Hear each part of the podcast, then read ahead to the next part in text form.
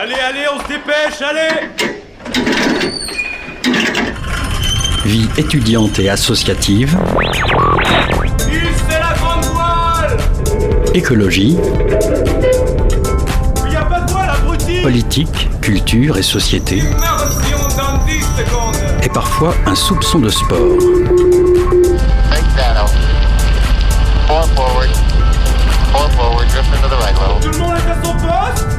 Du lundi au jeudi, 18h-19h, le sous-marin, la quasi quotidienne d'infos de Radio Campus Angers. Il est 18h. Bienvenue dans le sous-marin, votre émission d'actualité sur les ondes de Radio Campus. Au programme de ce soir, en première partie d'émission, on reçoit David Kaila, maître de conférence en économie à l'université d'Angers, pour aborder et questionner la réforme des retraites qui est passée en force aujourd'hui à l'Assemblée nationale par l'utilisation d'un 49.3. En deuxième partie d'émission, on accueillera Fabrice Fouché de l'association Place au vélo Angers pour parler de la Vélorussion organisée ce samedi à 15h. Comme souvent les jeudis, Loïc nous honorera de sa chronique politique et Herman de sa chronique rap. Euh, Radio Campus en immersion dans le sous-marin, on est parti pour une heure.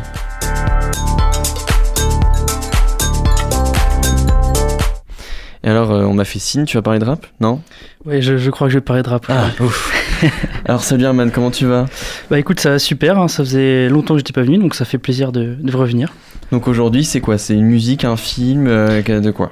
Donc, euh, bah non, moins compliqué que ça, je vais vous parler euh, tout simplement d'un morceau de rap euh, un peu old school de 2006, old school euh, 2006 pour moi, qui va faire du bien à vos oreilles. Alors, est-ce est-ce qu'on connaît ce morceau?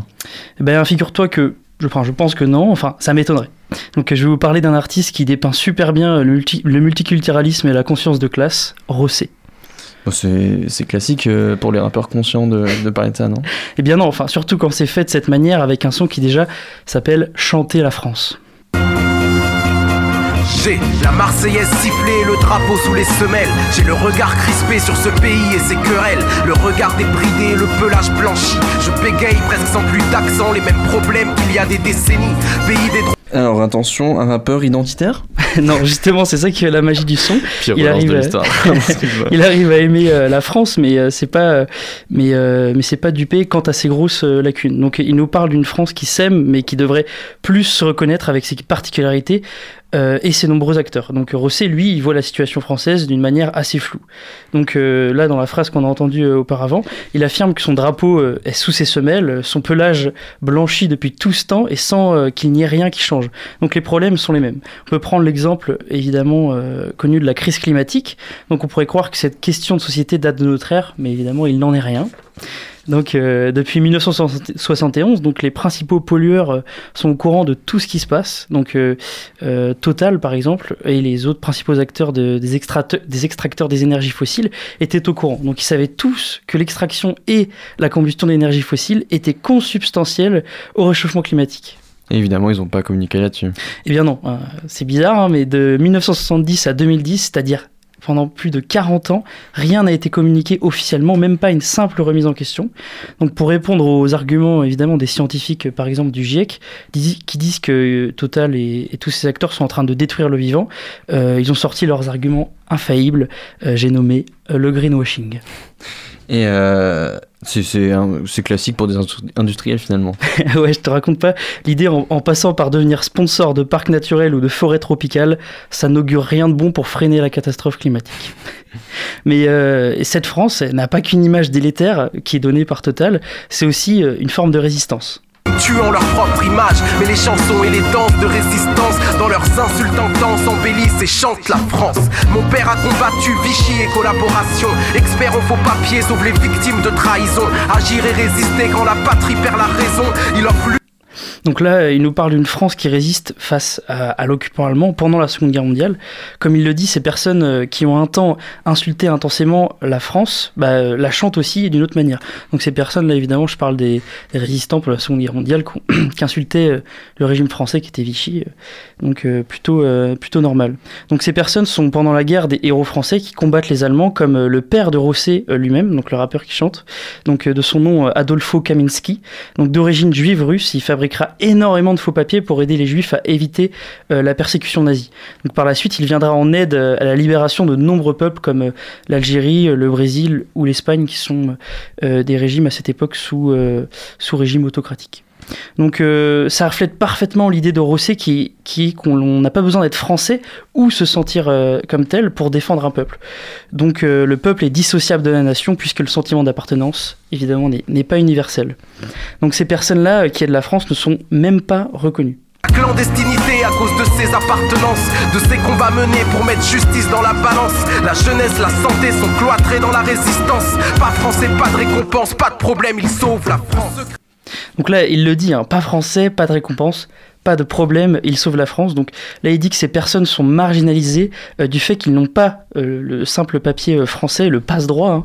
Euh, donc, par- comme son père, Kaminski, qui ne recevra jamais d'hommage national, tout comme tous les partisans du groupe FTP-MOI, Mm. francs-tireurs partisans et main-d'œuvre immigrés, qui ont aidé la France en tant que résistant vraiment de manière très, bah, très impressionnante. était la moitié de l'effectif Ouais, de la c'était- France armée communiste à une époque. Carrément, c'était c'était énorme. Et euh, par exemple, il faudra attendre plus de 70 ans pour que l'une de ces figures de ce groupe soit reconnue euh, comme mort pour, euh, pour la France, donc euh, il y a environ euh, deux ans. C'est c'est- c'est ahurissant de cacher ça aussi longtemps. Donc ouais, c'est vrai, mais la suite est encore plus euh, marquante, évidemment, dans le refrain. Sauve la France. Se créer la censure, crée un long silence. Un silence qui couvre et qui étouffe les cris. Et les répliques aussi. Et le pays nous dit chantez, chantez, chante la Donc euh, par là, euh, enfin dans, dans, dans ce qu'il dit, euh, c'est qu'il y a beaucoup de cris évidemment qui sont, euh, qui sont, enfin qu'on n'entend pas parce que le- c'est des mémoires qui sont enfermées dans des archives, par exemple de la période 1934-1970, euh, bah, des archives qui sont pas encore divulguées en Mm. fait. Et donc euh, bah, ces archives elles sont primordiales en fait pour faire avancer le travail des historiens et mettre à jour euh, des crimes de guerre ou plein d'autres choses. Donc la loi indique pourtant euh, la dé- dé- déclassification des archives classées secret défense après 50 ans. Cependant, ces mémoires, elles sont encore cloisonnées dans un ministère, ce qui empêche tous ces cris d'en sortir, comme dirait Rosset, et finalement permet pas à énormément de gens de d'aimer ce pays finalement parce que c'est des mémoires euh, évidemment qui sont qui sont cachées euh, bah, qui sont encore euh, cloisonnées. Donc euh, ces cris on les retrouve aussi dans des figures historiques. La pensée de négritude aux écrits d'Aimé Césaire La langue de Kateb Yassine dépassant celle de Molière Installant dans les chaumières des mots révolutionnaires Enrichissant une langue chère à nombreux d'années de la terre. L'avancée d'Olympe de Gouges dans une lutte sans récompense Donc là, par exemple, euh, il cite Olympe de Gouges, Mm. hein, figure du féminisme pourtant bah, pas assez étudiée euh, à mon goût. Donc euh, personnalité décoloniale et porteuse du mouvement des droits des femmes. Donc elle reste très peu étudiée et mise en lumière au sein de, au sein de la France. Tout comme, il, il cite aussi tout comme Kateb Yassine. Euh, né en Algérie, il fera une partie de sa carrière de dramaturge en langue française, kabyle ou berbère. Euh, Rosset montre avec ces deux exemples une culture plurielle qui va au-delà des classiques comme Molière ou bien d'autres. Donc ça montre qu'on peut se réinventer, même si on n'a pas euh, évidemment euh, ce passe-droit de- des papiers français.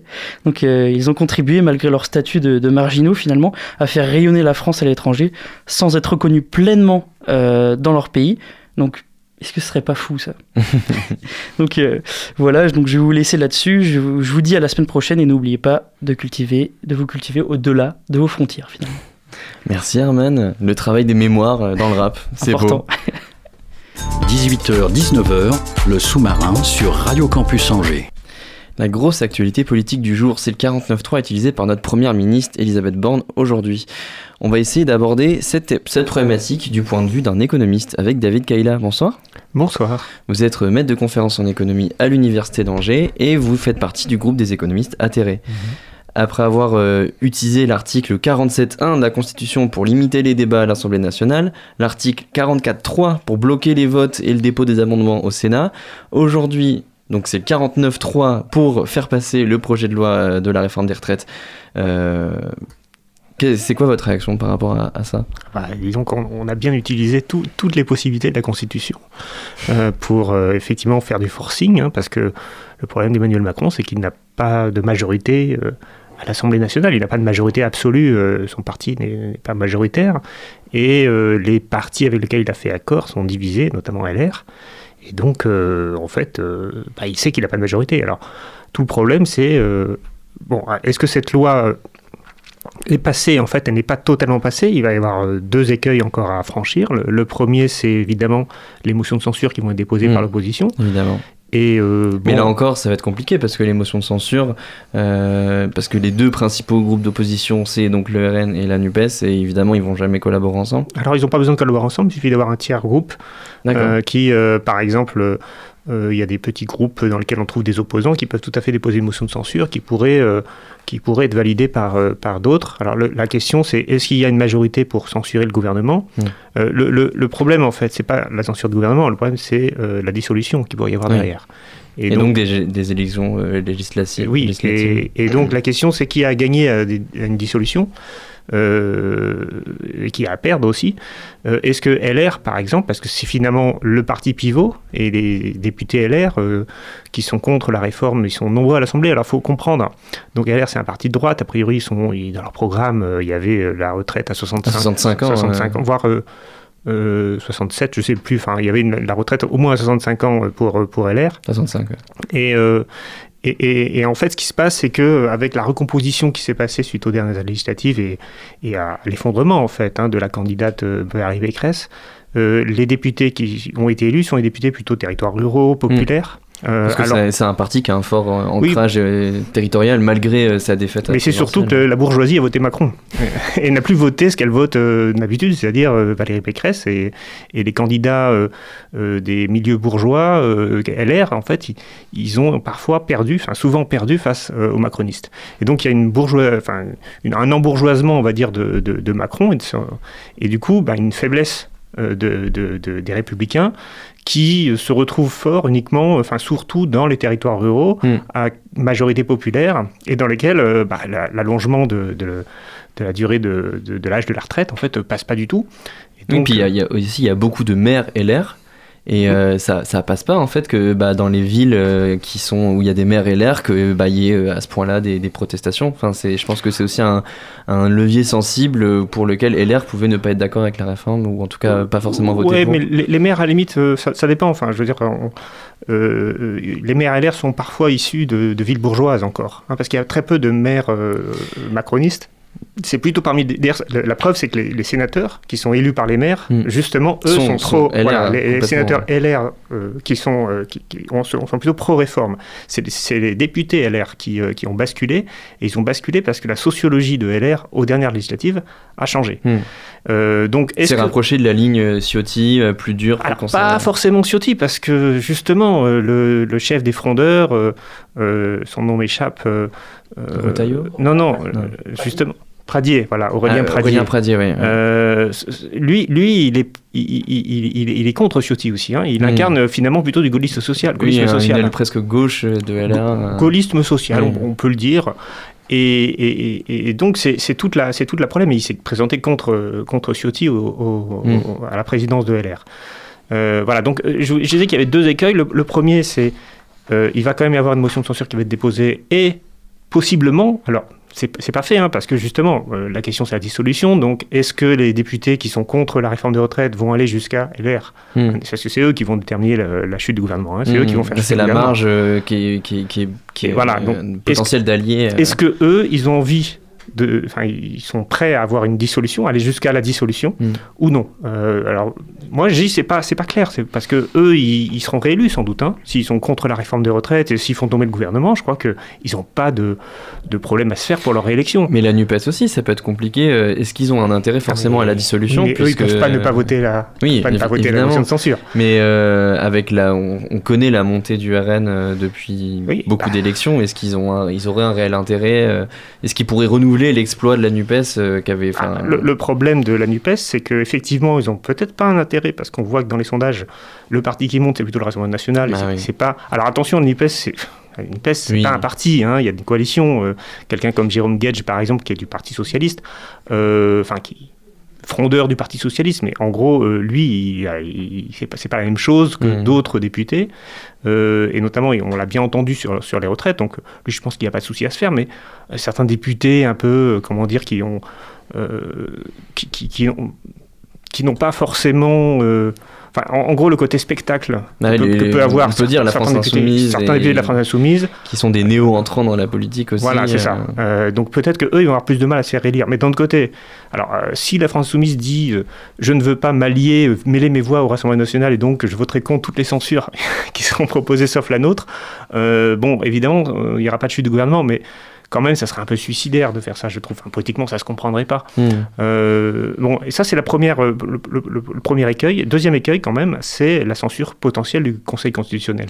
Oui, absolument. Alors ça, on n'en parle pas assez, mais euh, le, le problème, c'est que en fait, cette loi, c'est théoriquement une loi de un projet de loi de finances euh, fi- rectificatif. Donc ça veut dire que normalement, c'est une loi qui, qui ne vise pas à faire des réformes d'ampleur. C'est une, une loi, c'est une procédure, le 40, euh, 7-1. 47.1, voilà. C'est une procédure qui permet d'accélérer les débats euh, dans le cadre uniquement d'un projet budgétaire. Mm. Euh, et donc, ce- cette réforme des retraites est présentée comme un, comme un projet budgétaire, ce que- ce qu'elle n'est pas en fait. Oui. Euh, elle est beaucoup plus structurelle que cela. Elle est Donc pas même l'utilisation du 47.1, elle est- on n'est même Eh pas ben, sûr en fait En fait, le Conseil constitutionnel va devoir se pencher sur la, la légitimité du, de la manière des procédures qui ont été employées.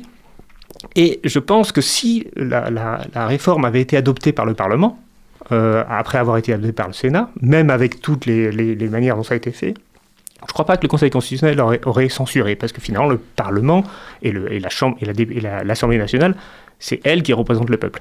Hmm. Maintenant, la procédure du 49.3 qui s'ajoute à une loi euh, qui utilise un, un- comment dire, un- une procédure euh, qui euh, n'est pas exactement faite pour ça, euh, qui utilise le euh, 47.3, le, enfin le 47.1, euh, le 44. 44.3. 44.3, c'est ça, le 49.3, enfin bref, toutes les, tout l'arsenal de, de la Le Constitution contournement du pouvoir pour législatif. contourner euh, effectivement un vote qui aurait, qu'il aurait perdu. Euh, sans doute, enfin parce que s'il a utilisé le 49.3, c'est qu'il aurait perdu le vote.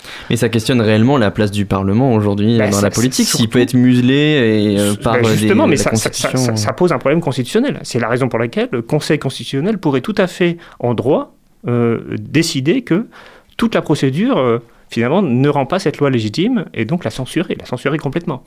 Euh, on sait déjà qu'il pourrait censurer certains dispositifs qui peuvent apparaître comme des cavaliers parce qu'ils ne sont pas strictement budgétaires. Euh, par exemple, le CDI senior, les choses comme Hmm. ça, enfin, c'est pas budgétaire, donc je vois pas comment il pourrait accepter ça. Euh, parce que le cadre, encore une fois, c'est un cadre purement budgétaire. Et puis ensuite, le, le- le fond du problème, euh, c'est euh, finalement l'absence de légitimité politique et Oui, parce démocratique que de- la- de, de ce projet. Par l'utilisation de ce 49 tours, après toutes ces autres euh, utilisations d'articles et d'alinéas, euh, comme on a pu le dire dans, dans- dans les précédents débats, euh, en fait, c'est passé outre le corps social. Ah, même pas le corps social, le, par- le Parlement. Mais oui, mais le Parlement qui est la représentation de- Oui. du corps social, donc c'est presque même un mauvais pari pour, euh, pour le gouvernement. Bah, C'est-à-dire qu'après se pose la question de la légitimité Parce de que l'après-réforme, ça va être compliqué le, là. bah, le vrai problème, c'est euh, finalement, est-ce qu'il n'est pas en train de détruire la légitimité de nos institutions? Et c'est pour cette raison que le Conseil constitutionnel pourrait dire, mais en fait, ça va pas. Enfin, je veux dire, euh, là, on a une forme de, de, brutalisation des institutions. Euh, elles n'ont pas été conçues pour ça, en fait. Même le 49.3 n'a pas été conçu dans ce cadre-là. Il a été Mm. d'ailleurs limité constitutionnellement euh, pour éviter justement que trop de lois euh, passent comme ça. Et cette limitation, on l'a contournée en utilisant, parce que c'est ça qu'il faut comprendre aussi, c'est que si on a utilisé cette procédure budgétaire euh, pour passer cette loi, c'est pour justement avoir la possibilité d'utiliser un 49.3. Après, Et c'est pas forcément légitime ça. hmm. Parce qu'en fait, le 49.3, on peut l'utiliser qu'une fois par session ou pour les textes budgétaires. Donc on a fait passer la réforme des retraites comme un texte budgétaire pour après avoir une carte pour avoir la possibilité d'utiliser le 49.3 et effectivement garder la, la seule cartouche qu'on a par, par session parlementaire. Euh, parce que ça veut dire après, ben, jusqu'aux vacances, en fait, on ne peut plus euh, utiliser le 49.3. Le gouvernement ne- n'a plus cette possibilité-là. Et donc, il a utilisé cette procédure pour, voilà, euh, pour, pour avoir la possibilité de- du 49.3, mais en fait, on ne peut pas tout faire. On ne peut pas avoir à la fois la procédure accélérée, Mhm. du côté du fait que c'est un peu un texte budgétaire, et puis en même temps le 49.3, et puis en même temps dire, bah, la démocratie, tout va bien, regardez, voilà, la, la loi Parce est que c'est quand même l'argument aussi du gouvernement de dire bah vous nous avez élus, ça fait partie de notre euh, ça faisait partie de notre programme quand Eh ben, vous ça, nous avez élus. Ça, c'est aussi un problème. C'est-à-dire que Macron a été deux fois élu, mais deux fois très mal élu, parce qu'il a été élu face euh, à la candidate. Il avait euh, lui-même souligné au moment de son élection. Bien euh, sûr. Et Je tout- vous dois, enfin je sais plus quelle formulation il avait utilisée. Ah, il, avait, il avait dit que clairement, euh, voilà, il avait été élu pour faire barrage par les voix de la gauche deux fois, et, et puis donc se, se pose aussi la question de la légitimité même de- d'Emmanuel Macron. Et puis par ailleurs, la vraie légitimité au niveau euh, du Parlement, c'est l'Assemblée nationale. Or, il n'a pas, encore une fois, de majorité à l'Assemblée nationale pour faire passer cette loi. Hmm. S'il avait une majorité à l'Assemblée nationale, j'ai envie de dire peu importe, mais il n'a pas cette majorité. Et donc le problème, c'est est-ce que la loi est légitime? Parce que ne pas avoir de majorité, ça implique de faire des consensus, de faire des négociations. ah bah, Théoriquement, c'est ça que ça devrait faire. Et Mais- c'est et c'est euh, le gouvernement n'a pas forcément l'habitude de cet exercice-là puisqu'il avait il avait la majorité euh, la fois passée. Alors, c'est vrai, on n'a pas beaucoup l'habitude de faire La fois passée, Alors, le précédent il mandat. faut- il faut comprendre, il faut comprendre que euh, la France, on, on a une culture politique qui est fondée sur le fait majoritaire euh, lié au fait que, en, général, une majorité claire se dégage des Mm. élections législatives. Euh, or, euh, cette fois-ci, c'est pas ce qui s'est passé. C'est-à-dire qu'on n'a qu'une majorité relative. Relative. Et, et donc, le- le- la question qui, qui se pose, c'est comment on fait en général? Alors, dans les partis où il y a, ce, ce- par exemple en Allemagne, où il n'y a aucun parti qui a une majorité absolue, il y a des accords de coalition qui sont faits et qui Mm. par- parfois mettent du temps à, être négociés. hein. Parfois, il peut se passer des mois avant qu'un gouvernement euh, soit issu d'une élection parce que tous les partis se rencontrent et ils essayent d'élaborer un cadre euh, gouvernemental, un Le accord. gouvernement Jospin, ça avait mis des années, enfin je le cite euh, par exemple, mais c'est des alliances de partis, de coalitions, et ça, ça peut mettre des années à se mettre en place, euh, à Alors, dialoguer. Quoi. Sur Jospin, c'est un peu différent. Euh, Il y avait vraiment, au départ, dès le départ, une alliance qui a été prise. Mais quand on reprend, mis- quand on reprend l'Allemagne, il y a un contrat, un contrat écrit de gouvernement, et il y a des mois et des mois. Peut se passer des semaines et des mois, en tout cas, entre le moment des élections et le moment où le gouvernement est en place. Mm. Et, donc, ce contrat, il est, il est écrit, il est clair. Euh, or, c'est pas du tout ce qu'on fait en France. Euh, Macron, il a, il a nommé Elisabeth Borne juste après les élections législatives.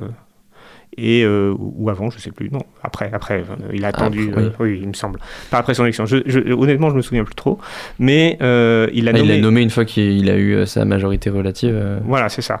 Mais il n'y a pas eu d'accord avec les LR. Je veux dire, les LR ont refusé Mm. de faire partie du con- de- de- d'un accord structurel avec le gouvernement. Ils ont... Et donc l'idée, c'était au cas par cas.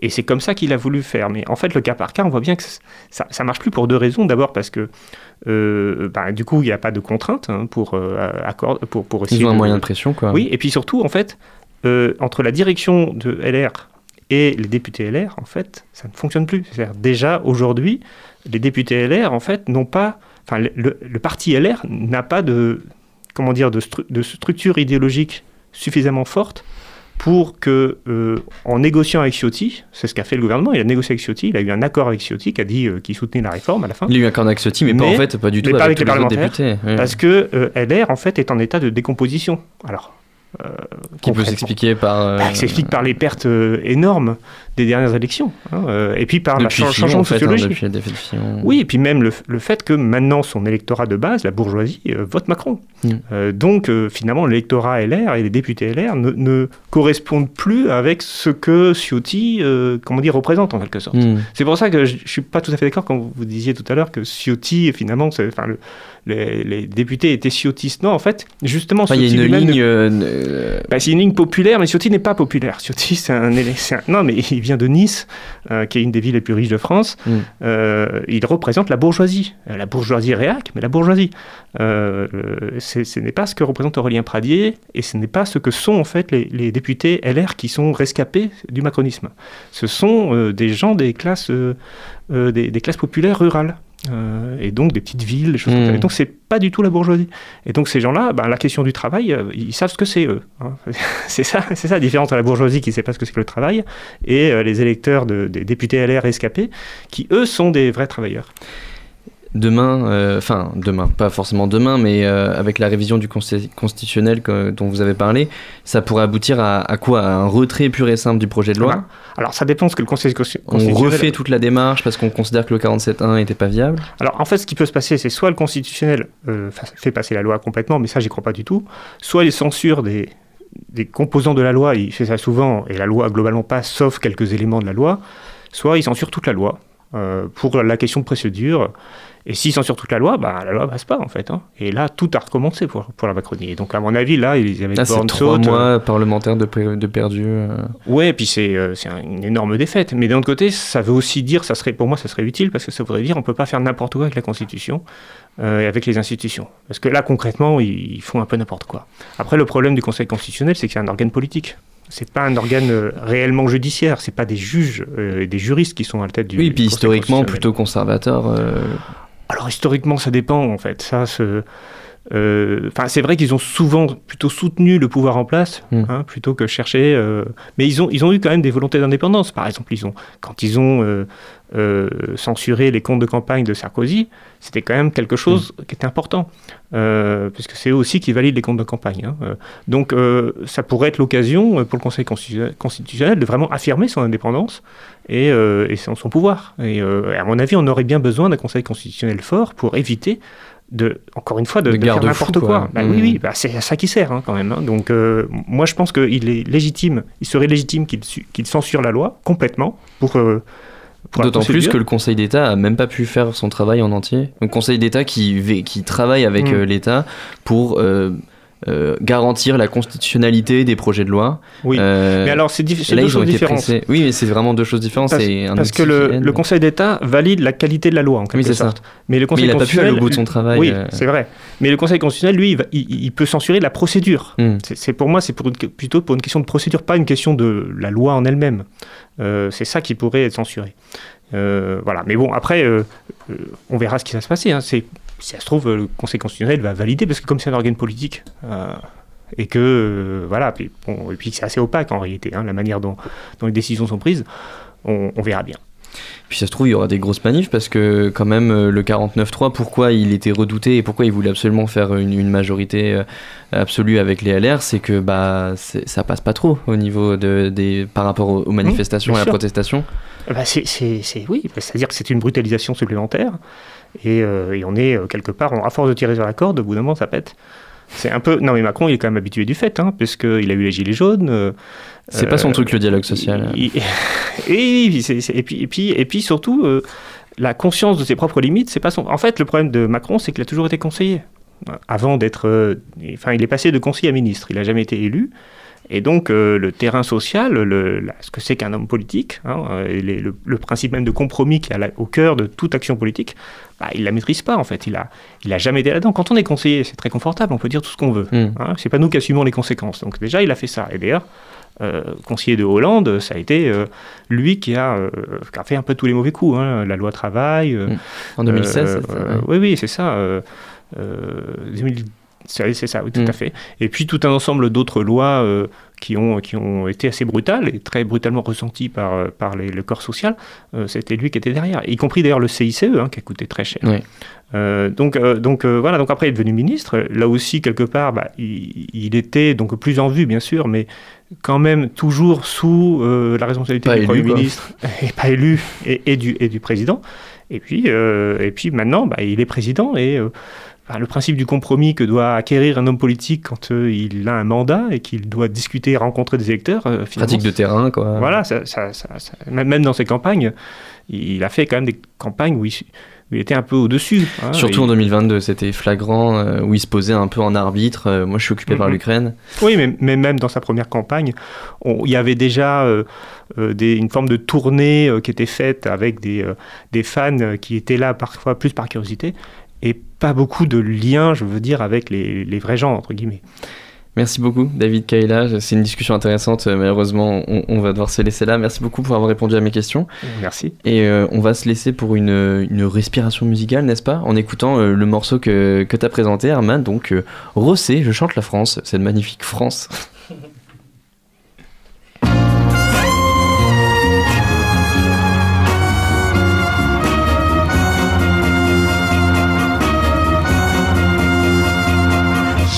la Marseillaise sifflée, le drapeau sous les semelles. J'ai le regard crispé sur ce pays et ses querelles. Le regard débridé, le pelage blanchi. Je bégaye presque sans plus d'accent, les mêmes problèmes qu'il y a des décennies. Pays des droits de l'homme, alors vivent les femmes et sauvages. Tués par des hommes, même tuant leur propre image. Mais les chansons et les danses de résistance, dans leurs insultes intenses, embellissent et chantent la France. Mon père a combattu Vichy et collaboration. Expert en faux papiers, sauve les victimes de trahison. Agir et résister quand la patrie perd la raison. Il offre l'humanité sans prendre l'accord du président. La clandestinité à cause de ses appartenances, de ses combats menés pour mettre justice dans la balance. La jeunesse, la santé sont cloîtrés dans la résistance. Pas français, pas de récompense, pas de problème, ils sauvent la France. Se créer la censure, crée un long silence. Un silence qui couvre et qui étouffe les cris. Et les répliques aussi. Et le pays nous dit chantez, chantez, chante la France. Secret et la censure créent un long silence. Un silence qui couvre et qui étouffe les cris. Et les répliques aussi. Et le pays nous dit chantez, chantez, chante la France. La pensée de négritude aux écrits d'Aimé Césaire. La langue de Yassine dépassant celle de Molière. Installant dans les chaumières des mots révolutionnaires. Enrichissant une langue chère à nombreux d'années de la terre. La pensée d'Olympe de Gouges dans une lutte sans récompense. Tous ces êtres dont la réplique remplace un long silence. Tous ces esprits dans la fronde a embelli l'existence. Leur renommée planétaire aura servi à la France. Nos pays lointains sont loin, mais fiers comme une mère. Patrie voyant son enfant parti, mais qui jamais ne l'oublie. Qui défie l'intégration si d'amnésie il s'agit. Rentre dans la patrie si c'est pour en être grandi. Moi j'ai des pays cassés, ce ne sont pas des prothèses. Liés par parenté, je ne peux les mettre entre parenthèses. Et personne n'a à me dire le pied sur lequel je danse. Qu'elle m'accepte comme être multiple et je chanterai la France. Le secret et la censure créent un long silence. Un silence qui couvre et qui étouffe les Et les répliques aussi. Et le pays nous dit chantez, chantez, chante la France. Le secret et la censure créent un long silence. Un silence qui couvre et qui étouffe les cris. Et les répliques aussi. Et le pays nous dit chantez, chantez, chante la France. Pays jalousé par tant d'autres grâce à sa riche histoire. Mais à user le passé, on récolte respect trop mince. Alors on duplique la grande Amérique et sa victoire. Et à force de copier, on ne ressemble qu'à sa province. Et les ghettos s'agrandissent, s'appauvrissent, c'est romantique. Personne n'avait besoin de ça, la pauvreté à outrance. Quelle différence entre nous et le bougre outre-Atlantique Allez savoir pourquoi c'est plus dur de chanter la France. Je n'irai pas en guerre, je n'ai pas de terre comme fierté. Je n'ai pas de terroir, mais des hectares de citoyenneté qui peuvent aussi se défendre à main armée. À force d'être intégré, on finira oncle incarné. Quitte à chanter quelque chose, je chantonne l'humanité. Tout en demandant à ce pays d'admettre que telle est sa chance. Et quand les portes restent closes, il s'agit de s'impliquer. Car c'est de ces échymoses que peut se construire la France. Le secret et la censure créent un long silence. Un silence qui couvre et qui étouffe les cris. Et les répliques aussi. Et le pays nous dit chantez, chantez, chante la France. Le secret et la censure créent un long silence. Euh, petite bug de régie. Il est 18h34, vous écoutez le toujours le sous-marin, on vient d'écouter Je chante la France de Rosset. Samedi 18 mars, dans deux jours, à 15h, se déroulera une Vélorussion, une manifestation qui ira de Montplaisir au cœur de Maine. Fabrice Fouché, bonsoir. Bonsoir. Donc euh, vous êtes euh, membre de l'association Place au vélo Angers. Euh, vous allez donc processionner le long de la voie de tram euh, pour observer et débattre des aménagements cyclables euh, mis, mis en place. Euh, pour nos collègues de West France, vous avez dit qu'on pouvait y trouver du bon, du moyen bon et du franchement raté. De quoi il s'agit? De quoi il s'agit? Bah, Il s'agit de faire découvrir aux Angevins cette euh, future ligne de tram qui est quand même un gros aménagement qui engage la ville sur euh, plusieurs euh, décennies. Euh, donc le tram, l'arrivée du tram, c'est une très bonne chose euh, pour nous. Ça va permettre euh, bah, à un certain nombre de personnes peut-être de changer leur mode de, de déplacement et de passer d'un déplacement peut-être voiture à un déplacement transport en commun. La ligne de tram, c'est aussi l'occasion de revoir la voirie, de revoir, de mettre en place des D'en profiter pour aménager quoi. de d'en profiter pour aménager le, le tracé. Euh, Il y a des choses qui ont été faites, il y a des très bonnes choses. Alors ça peut, on peut prendre le cas euh, du Bon Pasteur, euh, si vous connaissez, entre euh, entre le quai et puis euh, et puis Belle-Beille. Là, il y a ce, ce- cette voie cyclable, euh, voie verte très large où les cyclistes peuvent passer. Il y a plein de monde le matin maintenant, ça c'est une très bonne chose. Mais il y a des choses qui sont Il y a du moins bon aussi. et il y a du très moins bon aussi. Alors, bah, on va continuer. On est bon pasteur. On va vers le campus de Belle-Beille. Et là, on doit monter l'avenue Patton, et là on arrive sur euh, ce que nous on estime un raté complet euh, de l'aménagement du tram. Alors ce ce qui est dommage, c'est que c'est un raté pour un très grand nombre d'années. Hmm. Euh, Parce que là, c'est trop tard, les travaux sont. Là, là, c'est vraiment, c'est euh. vraiment beaucoup trop tard. Maintenant, on peut l'utiliser et euh, si vous l'utilisez, bah, vous allez remarquer euh, des problèmes assez importants pour nous cyclistes, c'est les discontinuités. C'est-à-dire qu'on on n'arrête pas de passer euh, de d'une circulation. Euh, avec euh, les automobilistes à une circulation sur le trottoir. Circulation sur le trottoir où là on rencontre euh, les piétons avec des voies très étroites. Alors Mhm. je, vous conseille d'aller sur le site de, de Place au Vélo. On s'est amusé à faire des petites vidéos qui montrent vraiment ce que ce que c'est aujourd'hui. Euh, C'est-à-dire que bah, déjà le cycliste il doit faire des angles droits euh, pour traverser euh, l'avenue Patton. Ensuite il arrive doit monter sur le trottoir. Alors, le premier danger, c'est qu'on est avec euh, un trottoir qui est. Bon, c'est pas très très haut, c'est c'est 2-3 cm, mais quand il pleut, on peut Ah oui, bien glisser. Euh, là, on va croiser le piéton, donc il faut faire attention. Puis, on va rouler sur la voie, euh, sur le trottoir. Alors là, la piste cyclable est bien claire, mais le, le piéton est pas très habitué et, le, et surtout le, le trottoir est vraiment très étroit. Mm. Donc, il marche régulièrement sur la piste cyclable. Euh, il vaut mieux avoir une petite sonnette pour l'avertir. Puis, à chaque station, donc il doit y en avoir trois sur Patton, on revient dans la circulation avec un cédé le passage. Alors, c'est assez amusant parce qu'un coup, c'est la voiture qui a le cédé passage, un coup, c'est coup, le c'est le vélo, vélo. qui a le cédé le passage.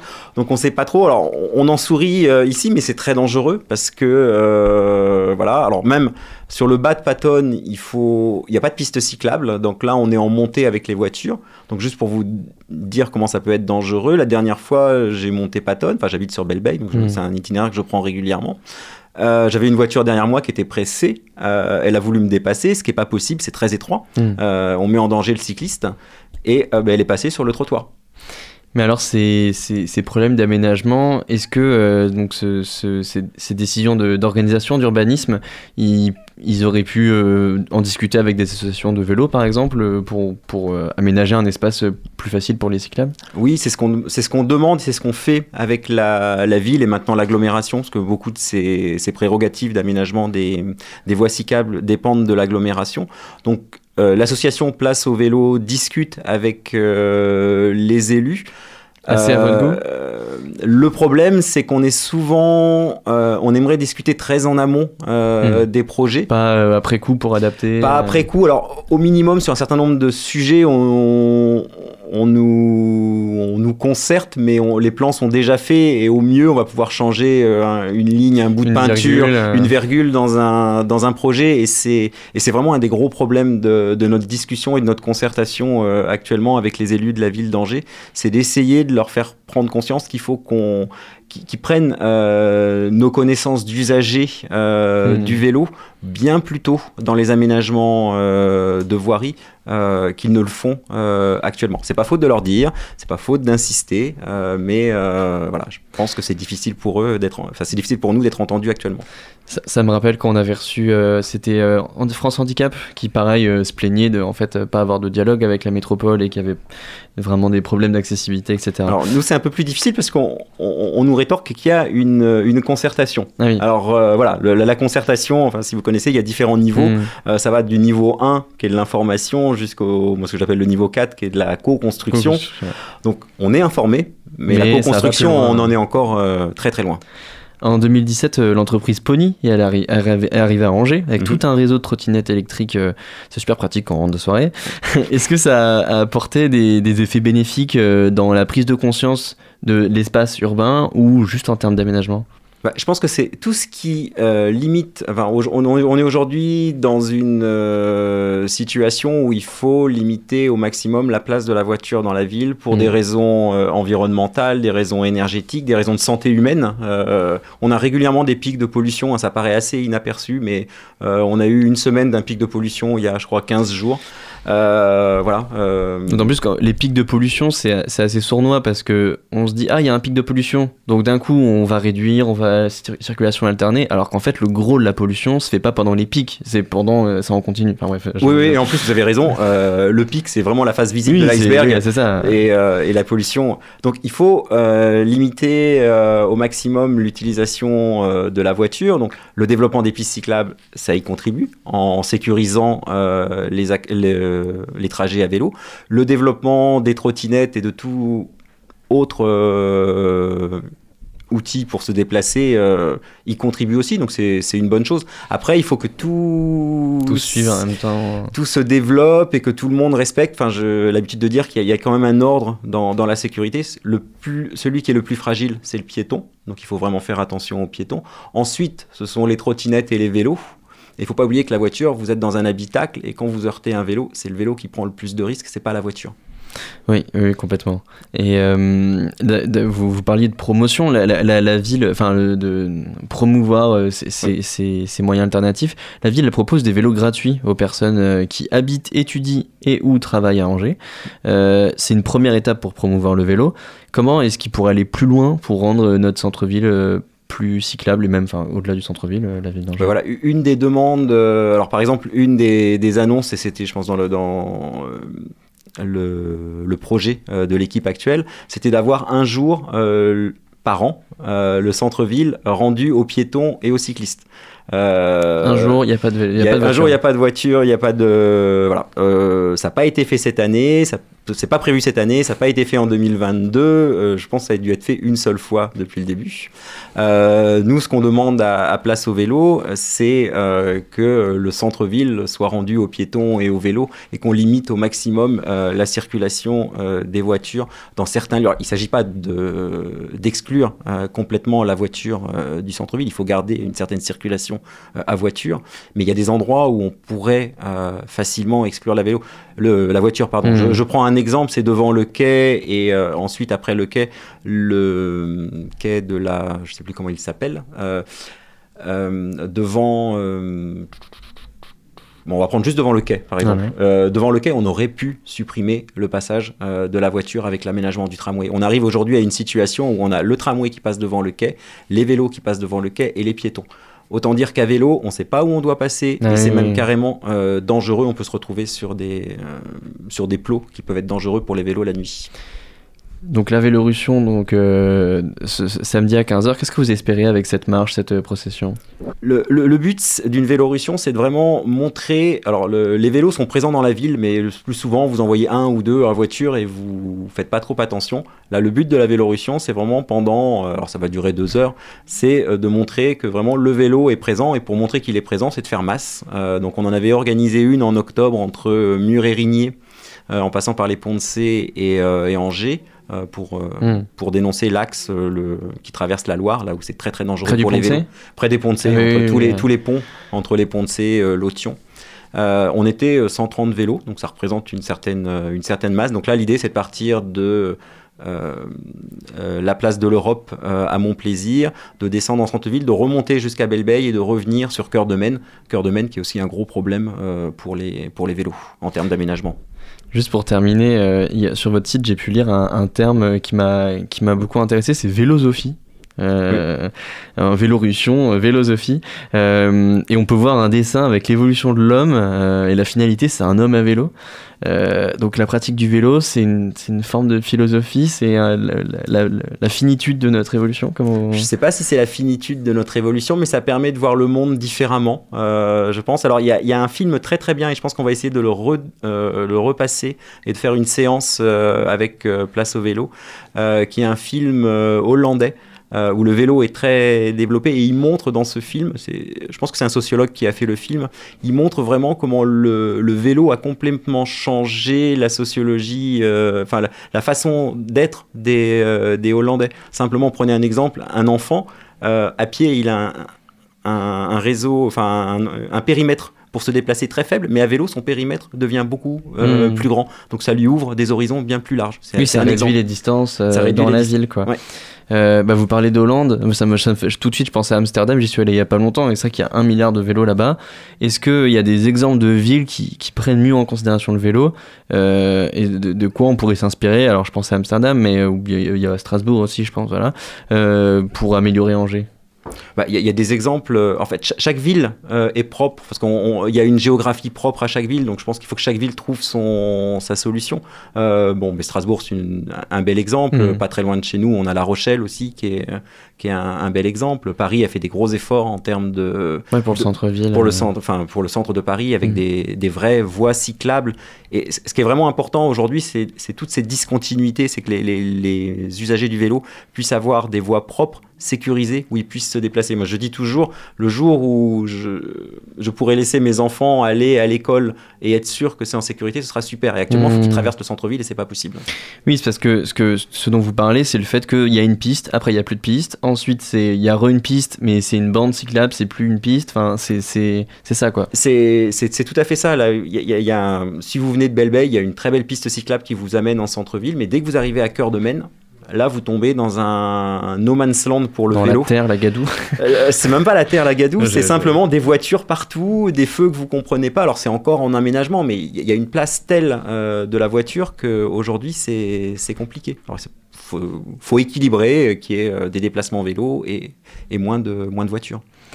Après cette, euh, cette Vélorussion euh, samedi, euh, vous avez est-ce que vous avez d'autres actions prévues euh, pour euh, Place au Vélo?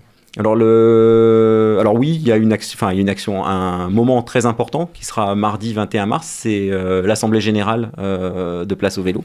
Donc euh, à tous les adhérents ou même les futurs adhérents, c'est possible Mhm. d'adhérer à ce moment-là. Je vous conseille de venir à, à l'Assemblée Générale. Ensuite, on a des actions qui sont les actions habituelles de Place au Vélo. Alors j'ai pas les dates, il suffit d'aller sur le, le Sur le site web de, de Place au Vélo. On fait des ateliers de réparation, donc s'il y en a qui veulent venir réparer leur vélo, pour là c'est le printemps, donc ça va être l'occasion peut-être de ressortir les vélos qu'il y a dans le fond du garage pour se dire ah Il fait malheureusement trop beau pour, pour notre saison, donc profitons-en pour faire du vélo. profitons-en pour faire du vélo. Voilà, c'est au moins le bon côté des choses. Il a pas plu, donc euh, c'est parfait pour le cycliste. C'est moins bon pour la planète, mais c'est parfait pour le cycliste. Euh, de continuer à voilà, de- on a des ateliers d'auto-réparation. Euh, on a même des formations euh, pour réapprendre à faire du vélo pour les, les adultes ou même pour les enfants. De, donc des formations à l'école pour se déplacer en ville. Et en sécurité, j'imagine. Et en sécurité. Euh, on a des balades à vélo euh, pour découvrir euh, Angers et les alentours d'Angers, découvrir les pistes, les pistes cyclables. Voilà, on intervient régulièrement en fonction des, des animations qui sont proposées. Merci beaucoup, Fabrice Bah, merci Fouché, beaucoup pour l'invitation. euh, d'avoir répondu à mes questions. Euh, donc, pour rappel, si ça vous intéresse, la Vélorussion, c'est de 15h à 18h, sam- euh, à 17h, 17h30. Et ça démarre place de l'Europe à Montplaisir. C'est ça. Et on peut nous rejoindre. euh, alors, j'ai pas repris la fiche. On doit pouvoir nous rejoindre. Alors, si on prend à- vers 15h45, euh, pour ceux qui n'auraient pas le courage de monter jusqu'à Montplaisir, mais je vous conseille de venir à Montplaisir, on peut nous retrouver au niveau de Cœur de Maine. Ça marche. Merci beaucoup. Restez bien à l'écoute du, sous-marin sur le centre FM.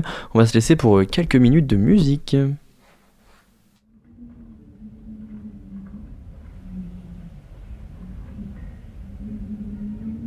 Red eye of the dawn, I see you across the hill.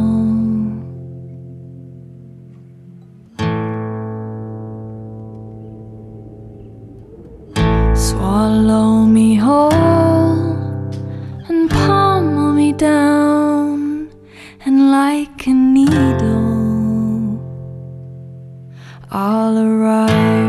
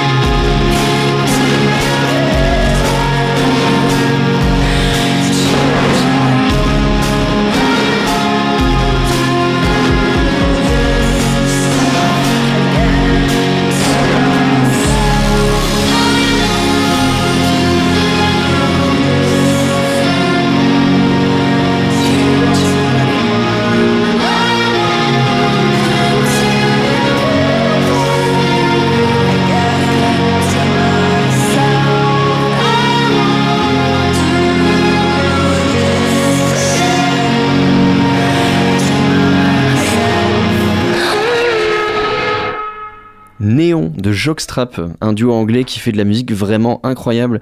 Il a sorti son dernier album I Love You Jennifer B, qui est sorti l'année dernière et vraiment je vous conseille chaleureusement.